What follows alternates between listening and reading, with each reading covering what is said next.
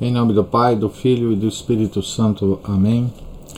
Ave Maria, cheia de graça, o Senhor é convosco. Bendita sois vós entre as mulheres, e bendito é o fruto do vosso ventre, Jesus. Santa Maria, Mãe de Deus, rogai por nós, pecadores, agora e na hora de nossa morte. Amém. São Felipe Neri, rogai por nós. Nossa Senhora de Fátima, rogai por nós. Em nome do Pai, do Filho e do Espírito Santo. Amém. Então, é, nós estamos na página 151 da biografia do padre Joseph Rosner sobre Paulo de Tarso. Ontem nós passamos é, com Paulo e Barnabé por Listra, Vimos é, o encontro de Paulo com seu discípulo é, preferido, né, Timóteo, em Listra. E os apóstolos, os dois apóstolos, tiveram que sair correndo lá de Listra pela perseguição é, que alguns judeus de Icônio é, articularam em Listra contra os apóstolos. E agora nós vamos é, encontrá-los em Derbe. Mais uma vez, esse leito transformava-se no ponto de partida de uma extensa atividade. A comunidade cristã de Derbe, como as três outras da Galácia, nasceu entre dores. É possível que o apóstolo faça alusão a esse parto espiritual quando escreve, mais tarde, aos Gálatas, ameaçados na sua fé pelas maquinações judaicas. Abre aspas, filhinhos meus, por quem sinto de novo as dores de parto, até que Cristo se forme em vós. Gálatas 4, versículo 19. Foi sem dúvida um trabalho gigantesco e doloroso arrancar essa gente da superstição, do culto da lua e das estrelas e conduzi-la à liberdade dos filhos de Deus. Um esforço tão doloroso como o da mãe que dá à luz um filho, arrancando as trevas do seu seio. Se alguém se sentisse tentado a ver em São Paulo um zelador, um zelador fanático, deveria reler, à luz dessa passagem, a Epístola aos Gálatas. Sentir-se-ia profundamente comovido com a viva luta dessa alma que se entrega com um ardor inflamado e se desfaz em amor e compreenderia então a profunda dor que irrompe na Epístola aos Gálatas. É o grito da mãe a quem quer arrancar o que tem de mais querido, o filho das suas entranhas. Filhinhos meus, né? como São Paulo se refere a, aos Gálatas, né? Filhinhos meus. Em Derbe, a atividade de Paulo prosseguiu pelo menos durante um ano, estendendo-se provavelmente aos vales próximos que rodeiam o lago de Akgol e a antiga Heracleia. As relações com Listra, Icônio e Antioquia não se interromperam, porém, no que dizia respeito ao trabalho apostólico. E Timóteo deve ter sido um mensageiro de grande utilidade nesse serviço, conforme o brilhante testemunho que deram dele as comunidades quando Paulo voltou a passar por lá mais tarde. Atos 16, versículo 2. Se considerarmos, além disso, que desde a Licaônia até as regiões limítrofes da Capadócia e da Isáuria, Todos esses povos receberam a luz do Evangelho. São Pedro dirige a essas regiões a sua primeira epístola. E que daqui saíram, mais tarde, alguns dos grandes doutores da igreja, da Capadócia principalmente. Né? Compreenderemos o valor da pregação e dos sofrimentos do apóstolo. Ele próprio atribui grande importância a esses sofrimentos designando-os como um complemento da paixão de Cristo pelo seu corpo, a igreja. Colossenses capítulo 1, versículo 24. Todavia, o triste destino da igreja da Galácia constitui um aviso terrivelmente grave para os cristãos de todos os tempos onde estão agora aquelas magníficas comunidades fundadas pelo apóstolo dos gentios à custa de tantos esforços e inenarráveis sofrimentos. Onde estão? Ao viajar por essas regiões, tem-se às vezes a impressão profundamente dolorosa de caminhar sob o sepulcro de uma igreja cristã outrora muito grande, mas que não mereceu sequer a homenagem de uma lápide.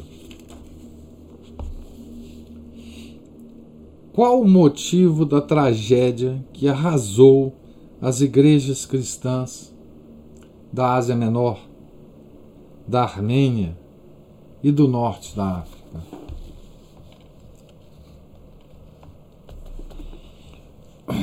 O principal motivo é, sem dúvida, o fato de se terem desviado do caminho traçado por Cristo e pelo seu grande apóstolo, lançando ao vento as exortações da Epístola aos Gálatas e fazendo pouco caso das ameaças dirigidas por São, São João no Apocalipse às comunidades da Ásia Menor. Empederniram-se no serviço da letra e das exterioridades, e por fim, totalmente cegos, afastaram-se da única fonte de renovação, a que brota da rocha de São Pedro. Abre aspas. Se o sal perder o sabor, com que se há de salgar? Fecha aspas. Lucas 14, 34. Em consequência, os cavaleiros do Apocalipse, empunhando a bandeira verde do profeta, lançaram-se sobre aquela cristandade que se assemelhava a um deserto salino. Essa advertência aplica-se a todos os tempos e a todas as nações. Aqui, é, significativamente, né, tem uma uma foto é, dos, dos rochedos da Capadócia, né? Ah, nas, nas proximidades de, de Cônio, né? Ah, por onde São Paulo passou, né? É, um pouco para simbolizar né, a esterilidade depois que, que essa região é, chegou, né? É, aqui tem, aqui mostra, né? Os cristãos construíram casas e igrejas rupestres para se refugiarem das perseguições movidas pelos romanos e mais tarde pelos turcos. Muitas dessas grutas, chamadas cavernas de São Paulo, continuam habitadas até hoje e são decoradas no interior com afrescos e pinturas, na maioria de origem armênia. Aqui tem uma uma foto né, dessa, desses rochedos com, com essas casas né, é, escavadas do rochedo. Ah, que mostra uma certa esterilidade, né, a qual ah, caiu a essas igrejas, né? Veja essa região é, que foi tão amada por São Paulo, né? a região dos Gálatas, né? que mereceu uma carta emocionante do, do apóstolo, né? simplesmente a, o, os vestígios da religião é, desapareceram. Né? Ah, e aqui o padre Rosner é, diz que isso é uma advertência, né? E uma advertência que se aplica a todos os tempos e a todas as nações. Né? Quer dizer, o afastamento é, da verdadeira religião né, torna estéril qualquer lugar. Né? Tinham decorrido cerca de quatro anos desde que Barnabé e Paulo haviam deixado a igreja mãe da Síria, ou seja, a Antioquia né, da Síria. Nas horas difíceis, devem ter suspirados com muita frequência pelos seus irmãos, a quem só raramente poderiam enviar algum sinal de vida por intermédio de um viajante ou condutor de caravanas. Algumas vezes, prostrado na cama, Paulo também deve ter estendido saudosamente o seu olhar para o sul, para lá do Tauro. A apenas 200 quilômetros de distância ficava Tarso, a sua cidade natal, onde tantas vezes tinha olhado para o norte, sonhando com essas aventuras em que agora estava envolvido, enquanto a espada do Messias profetizado cintilava diante de seu espírito. Vamos lembrar aqui, né, aonde que Paulo está, né, é, em relação a, a, a sua cidade, né? Aqui tem um mapa dessa dessa viagem. Deixa eu pegar o mapa original, porque aqui já é o mapa da viagem de volta. É, ele está bem. Sim. Aqui, olha, para para vocês terem uma ideia do mapa, né? Derbe está aqui, que é o último ponto dessa primeira viagem de Paulo, né? E Tarso está aqui, ó, pertinho, do outro lado da montanha, né? Então ele está muito próximo da cidade natal dele, né? Próximo é, em, em, quilometragem, né? Mas naquela época essa viagem teria durado muito tempo, né? Quando chegou a hora de partir, percorreram em sentido inverso o mesmo caminho para que tinham vindo. Ah, então ele Derbe, Listra, Icônio, Antioquia de Pisídia, depois desceu para Perge, que já está na margem é, do mar, né? E, e voltaram para Antioquia da, da Síria. Né? Poderiam ter alcançado as suas pátrias em poucos dias, atravessando as portas cilicianas ou sírias. Poderia ter ido a Tarso, né? mas a responsabilidade que sentiam pelas comunidades recém-fundadas levou-os a passar nova, novamente por elas, por todas elas. Além disso, muitos perigos haviam sido afastados nesse meio tempo, devido às mudanças na provisão dos cargos públicos. Começava agora um último trabalho de organização e aperfeiçoamento por toda parte ordenaram sacerdotes a alguns homens de valor, para que fossem mestres das suas comunidades. Certamente procuraram conciliar nessas pessoas a firmeza de caráter com o amor à liberdade próprio dos judeus cristãos. Sobretudo, vincaram, bem diante delas, o grande princípio evangélico. Abre aspas, é por muitas tribulações que devemos entrar no reino de Deus. Fecha aspas. Depois de um último ato religioso de despedida, celebrado em Antioquia, de Pisídia, né? Atravessaram de novo as gargantas do Tauro em direção a Perge, onde fundaram uma última comunidade. E assim voltaram para casa com os troféus de sete fortalezas conquistadas para Cristo. Salamina, em Chipre, né? Pafos, Antioquia de Pisídia, Icônio, Listra e Perge. Além disso, Paulo trazia desta primeira viagem missionária um outro troféu, também precioso. Aprendera a domar o seu coração impetuoso e o seu temperamento de fogo, a sujeitá-lo ao jugo da mansidão de Cristo e a transformar todas as suas energias numa forte e perseverante paciência. Então aqui termina né, a, a,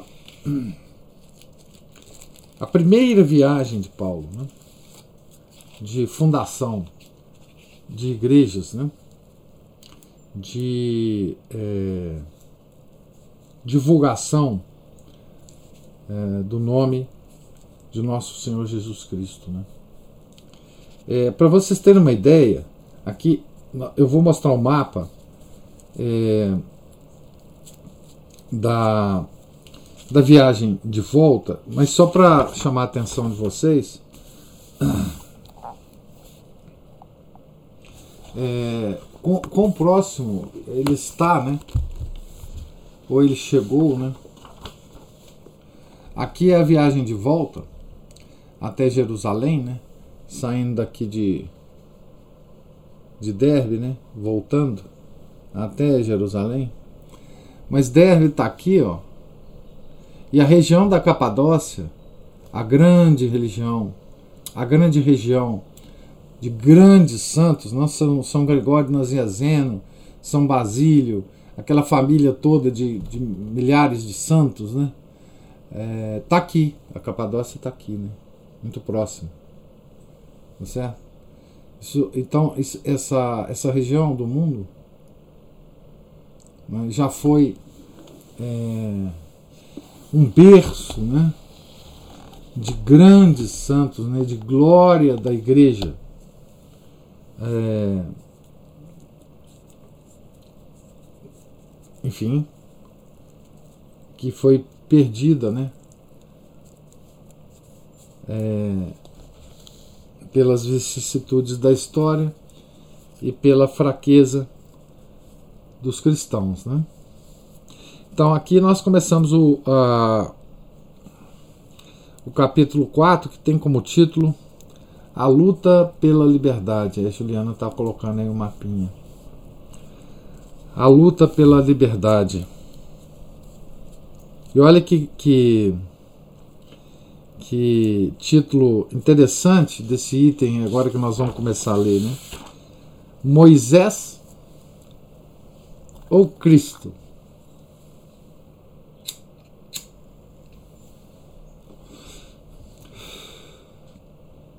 Claro que essa escolha tinha que ser feita não por nós, que somos cristãos, né?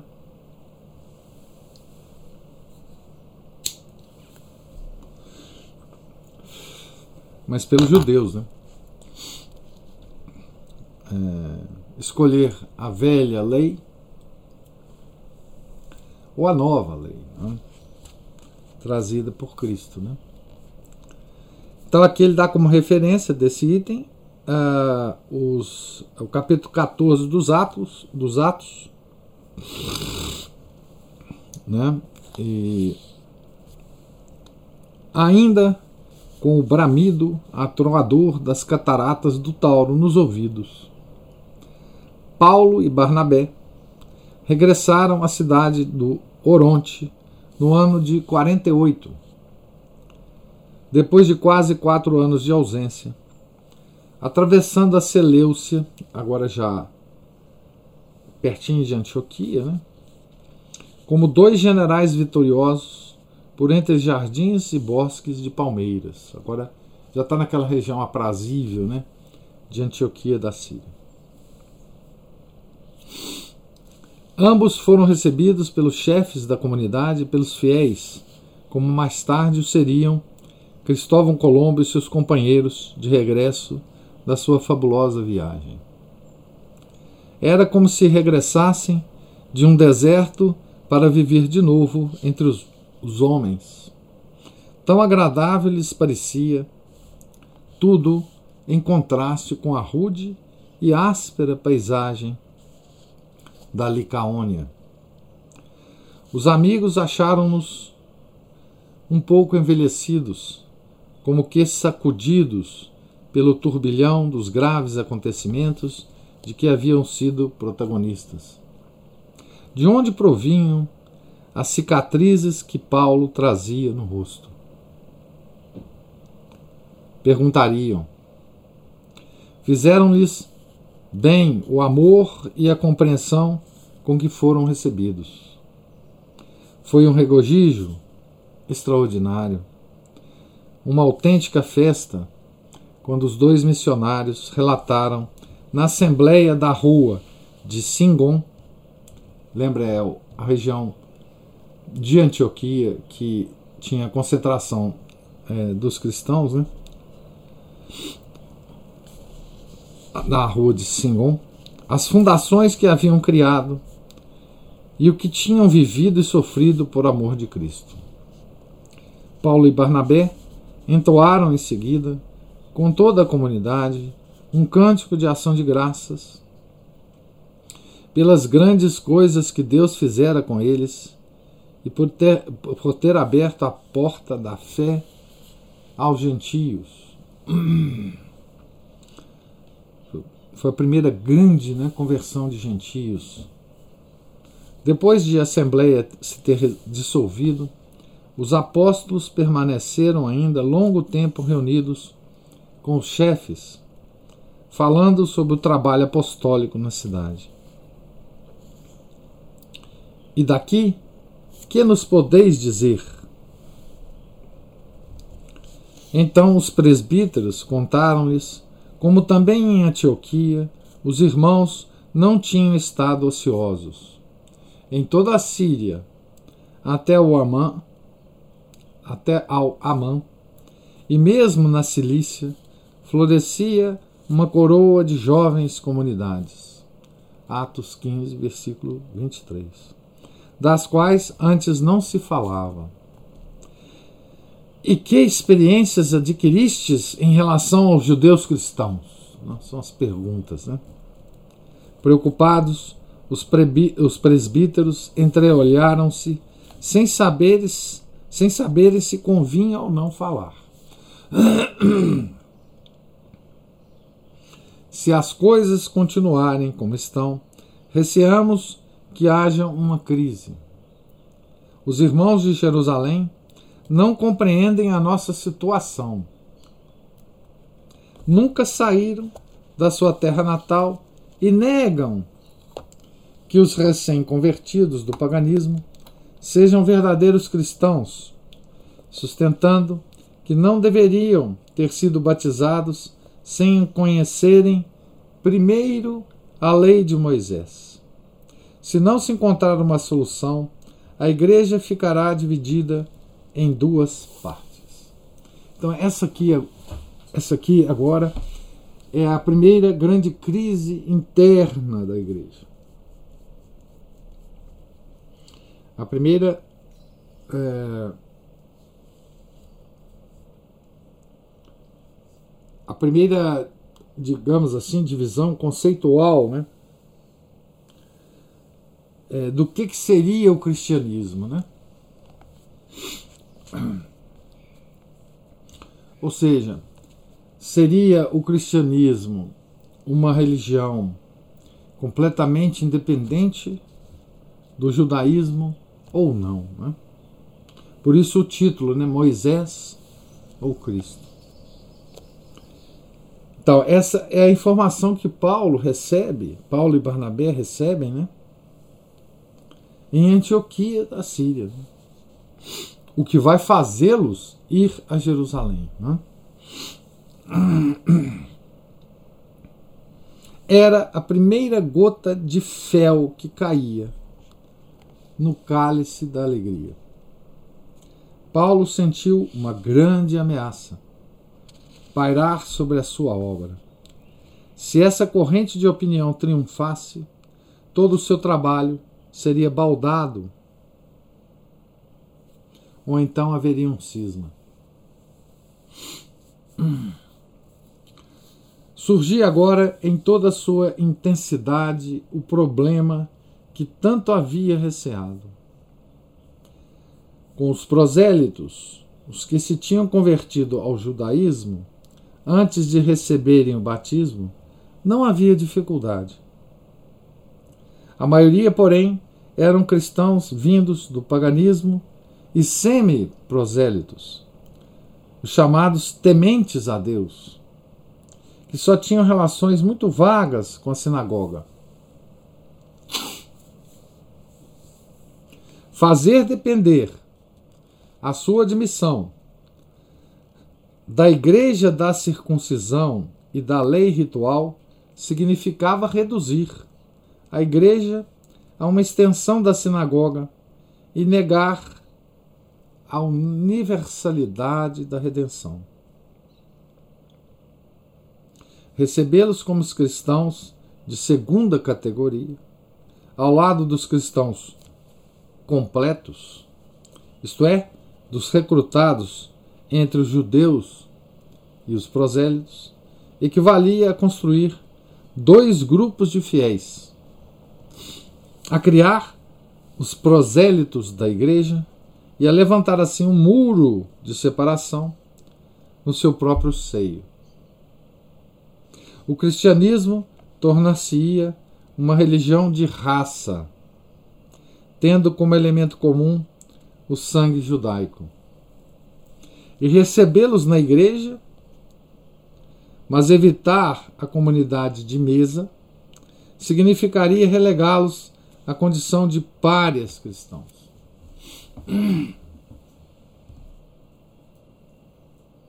Tratava-se, pois, de um problema simultaneamente religioso e social.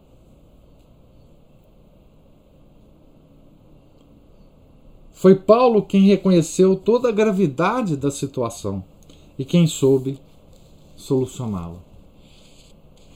É, pois, um grande equívoco ver o apóstolo, ver no apóstolo, um instrumento do judaísmo, quando na verdade foi o pioneiro da liberdade cristã e da Igreja Universal, pois era assim que se apresentava a questão, vista de Antioquia. Então, olha que coisa interessante, né? É, Paulo foi o primeiro a detectar o problema na sua total gravidade, né?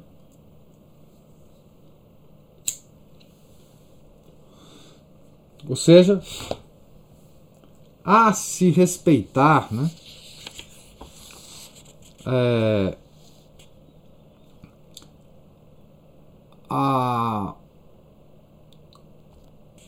essa ideia né, que, que, que tinha a origem é, em Jerusalém, né, tá certo? É, a igreja seria um apêndice do, do judaísmo. Né? E daí é, a, a, o cristianismo continuaria sendo uma religião de raça. Não, é? não se espalharia pelo mundo. E Paulo percebeu toda a questão na sua profundidade completa. Né? Ou seja, Paulo percebeu que a universalidade da igreja só poderia acontecer se o cristianismo fosse independente do judaísmo. Né? Veja, um rabino, né? Um rabino, talvez por ter Paulo sido um rabino, ele tenha percebido toda essa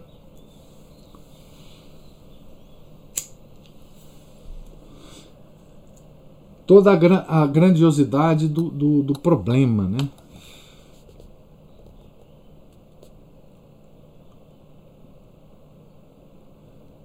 Não, pedra angular. A Aline pergunta assim: nesse momento que São Pedro vira? Não, a pedra angular não. São Pedro vira a pedra angular quando Nosso Senhor fala para ele isso, né? Que ele é a pedra sobre a qual ele construirá a, sua igreja, né? Tanto é, veja bem, que São Paulo agora, vindo, vi, eh, vi, visto o problema, não é? Ele não vai tentar uma solução particular dele, São Paulo. Não é? Ele vai lá na pedra angular. Ele vai lá ah, em Pedro. Né? Nós vamos ver como é que isso vai desenrolar. Né? Então, o problema visto de Antioquia era esse, né? Paulo. Estava vendo o problema. E certamente conversava isso com Barnabé e com os chefes lá da igreja, né? E como se apresentava a vista de Jerusalém? A questão. Naquela comunidade viviam ainda muitos discípulos que tinham sido testemunhas de como o próprio Senhor, nascido sob a lei, observara a lei, apesar de fazê-lo no seu sentido mais espiritualizado. Então, Jesus, né? Judeu. É, ele era herdeiro, como homem, né? Ele era herdeiro de toda a tradição judaica, né? Que o tinham ouvido dizer que não viera anular a lei, mas dar-lhe cumprimento, e que não deixaria de cumprir nem um iota dela. Para esses discípulos, as prescrições alimentares, os preceitos relativos à santificação do sábado e à preservação da impureza pagã, simbolizada e assegurada pelo rito da circuncisão, pertenciam à mais bela herança de seus pais e era necessário conservá-los. Viam no cristianismo a forma mais sublimada dos seus antigos costumes, a mais bela inflorescência do judaísmo, e perguntavam-se como poderia essa nobre raça, que dera ao mundo o que havia de mais precioso, estar condenada a morrer de repente, depois de ter produzido o seu fruto mais sublime? Muitos pensavam assim, mas não os primeiros apóstolos. Então veja, gente, que esse é um problema real. Né? Nós não estamos tratando aqui de problemas imaginários. Tá certo? Esse é um problema absolutamente real. E um problema é, grave, difícil de resolver. Não é? Porque, de fato, as duas partes tinham razão de pensar como pensavam. Né?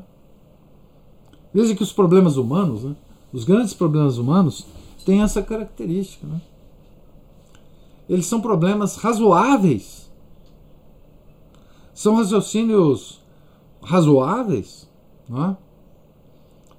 e posições ah, aparentemente inconciliáveis. Tá certo? Segundo o testemunho inequívoco dos Atos, os antigos apóstolos não representavam nem definiam qualquer particularismo estreito. Se já a religião do Antigo Testamento, representada pelos profetas, não era uma religião nacional, se o próprio Jesus anunciara a universalidade da sua doutrina e o apostolado universal dos seus doze, doze discípulos, não podemos admitir que a comunidade primitiva de Jerusalém tivesse esquecido tudo isso e não fosse capaz de ver além dos limites do judaísmo. O profeta Joel havia proclamado que a festa de Pentecostes teria um profundo significado para todos os povos do mundo. E Jesus, que não quisera trazer a salvação na sua pessoa, prescindindo da história anterior, apresentara-se, no entanto, como consumador da promessa de redenção dirigida a todas as nações. Da mesma forma, a igreja fundada por ele deveria transmitir essa mensagem a todo o gênero humano. A dificuldade consistia no seguinte: o ressuscitado ordenara que os apóstolos comunicassem a grande nova a todos os povos. Mas não indicara quais as condições em que os pagãos poderiam ser admitidos na igreja.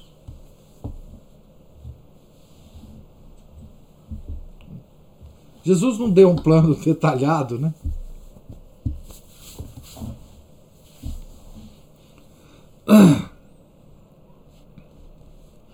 Permaneciam na sombra as circunstâncias em que teriam de realizar essa missão. Ainda não se tinha esclarecido se a visão de Pedro em Jope sugeria uma norma de caráter geral ou somente se aplicava a um caso especial, onde ele admitiu um, um pagão na igreja, né? Por força de uma visão que ele teve. Né?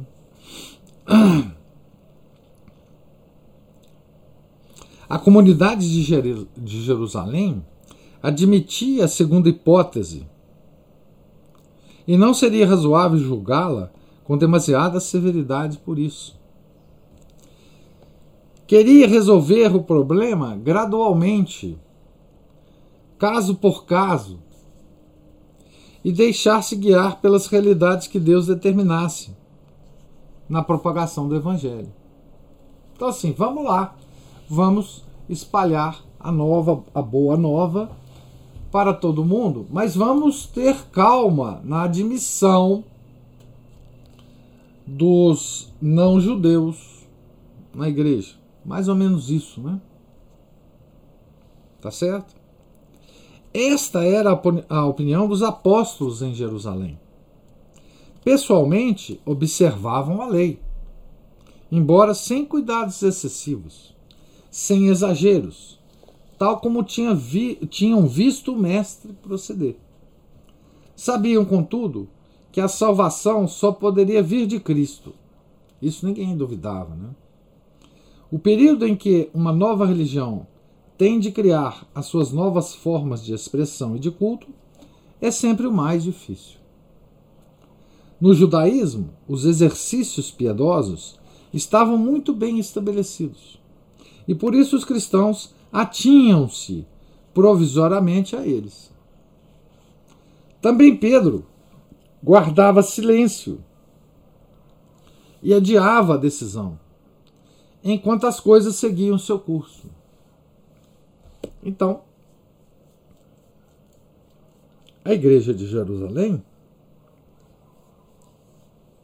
digamos assim, né, ela não era refratária ao anúncio da, do, da Boa Nova né, e a admissão do, de não, de não uh, judeus né, na igreja.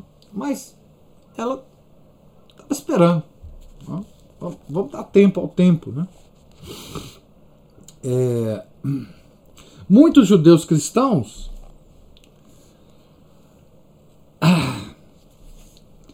recentemente convertidos, ao convertidos do farisaísmo, divergiam, porém, desse prudente ponto de vista. Ao despirem as vestas, as vestes farisaicas no batismo, não tinham posto de lado o espírito farisaico. Sob a influência dessa gente, o cristianismo de Jerusalém aproximava-se cada vez mais do velho judaísmo. Mais ainda, pode-se dizer que esses núcleos tiranizavam toda a comunidade e intimidavam os próprios apóstolos. Veja que coisa, né? Há, porém, um ponto em que é preciso fazer-lhes justiça. Mesmo nos períodos de pior confusão, nunca rebaixaram o Deus da revelação do Antigo Testamento ao ponto de fazerem dele um Deus dos judeus ou um Deus racial. Para isso, teriam tido de desmentir todos os profetas. O seu erro fundamental consistia antes em acreditar que os pagãos poderiam fazer parte do reino, mas não em pé de igualdade com os judeus. Embora aceitassem Deus como Deus dos pagãos e o seu Messias como rei de toda a humanidade.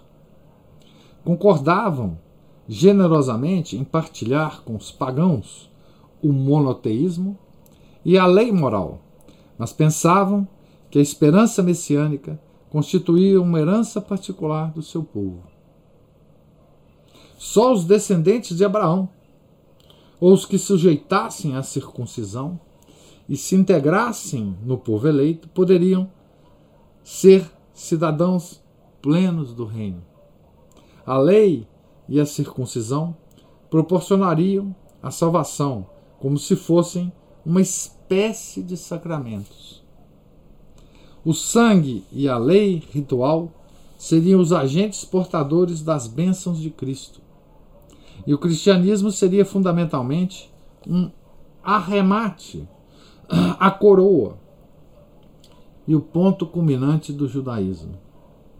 Desta maneira, punha-se em dúvida a própria substância do cristianismo, a redenção e a mediação da salvação levadas a cabo exclusivamente por intermédio de Cristo. Então, eis aqui a questão. Tá certo? Eis aqui a questão. É, bem, bem explicada, né? Tá certo? É, eu vou. É, não, os orto, a Aline pergunta: os ortodoxos são assim? Não. Não são. É, a questão dos ortodoxos é outra. A questão dos ortodoxos é a aceitação do Papa como. Então, eu, nós vamos parar aqui na página 157 do livro, no último, no penúltimo parágrafo da página e amanhã, se Deus quiser, a gente continua. Amanhã eu vou ler, talvez, esse último parágrafo de novo, para a gente continuar com a visão bem clara é, dessa situação, né? da qual Paulo ficou consciente, absolutamente consciente, né? quando ele voltou a Antioquia. E, e a igreja de Antioquia, né? mencionou esse problema é, para ele. Provavelmente a igreja de Antioquia, que, tem, que tinha sido fundada por Paulo, teria sido alertada né, é, desse problema né, por quem estava vindo de Jerusalém, né, e comparava a situação de Jerusalém com a situação de Antioquia e falava: opa, tem um problema aqui. Lá eles pensam assim, aqui vocês estão pensando desse jeito. Né? Então eles, eles contaram isso para Paulo, e aí o Paulo é, então, a, a, percebeu todo o problema. Né? E, e mais, né? Eles percebeu que o problema tinha que ser resolvido rapidamente. Ele não podia esperar. Né? É, não, não se podia mais esperar que que não, não, não se podia mais dar tempo ao tempo, né? O tempo, o tempo da resolução desse problema é, tinha chegado, né? Nós vamos ver o que, que Paulo é, vai fazer, né? Hum, com essa situação que ele tem nas mãos, né? Então veja mais uma vez, né? Uh, esse era um problema real, não era um problema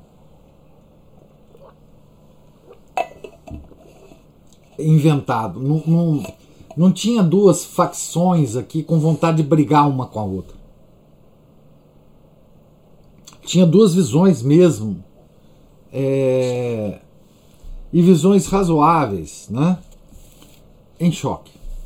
Tá certo? Então pergunto se vocês têm alguma observação a fazer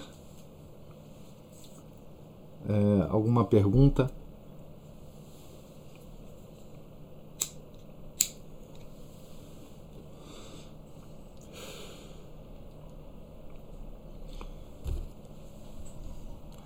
Então, não tendo,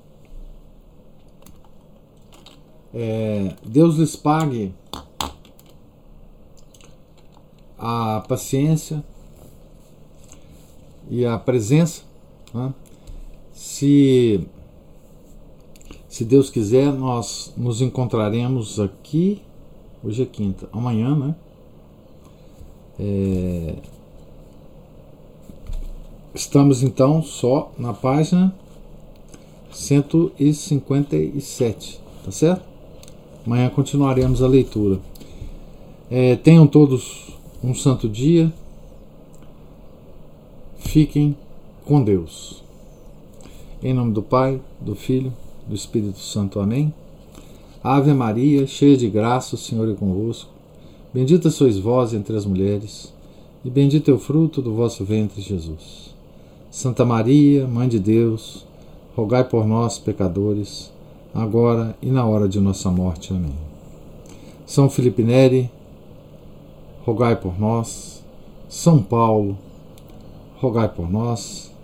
São Pedro, rogai por nós. São Barnabé, rogai por nós. Nossa Senhora de Fátima, rogai por nós. Em nome do Pai, do Filho e do Espírito Santo. Amém.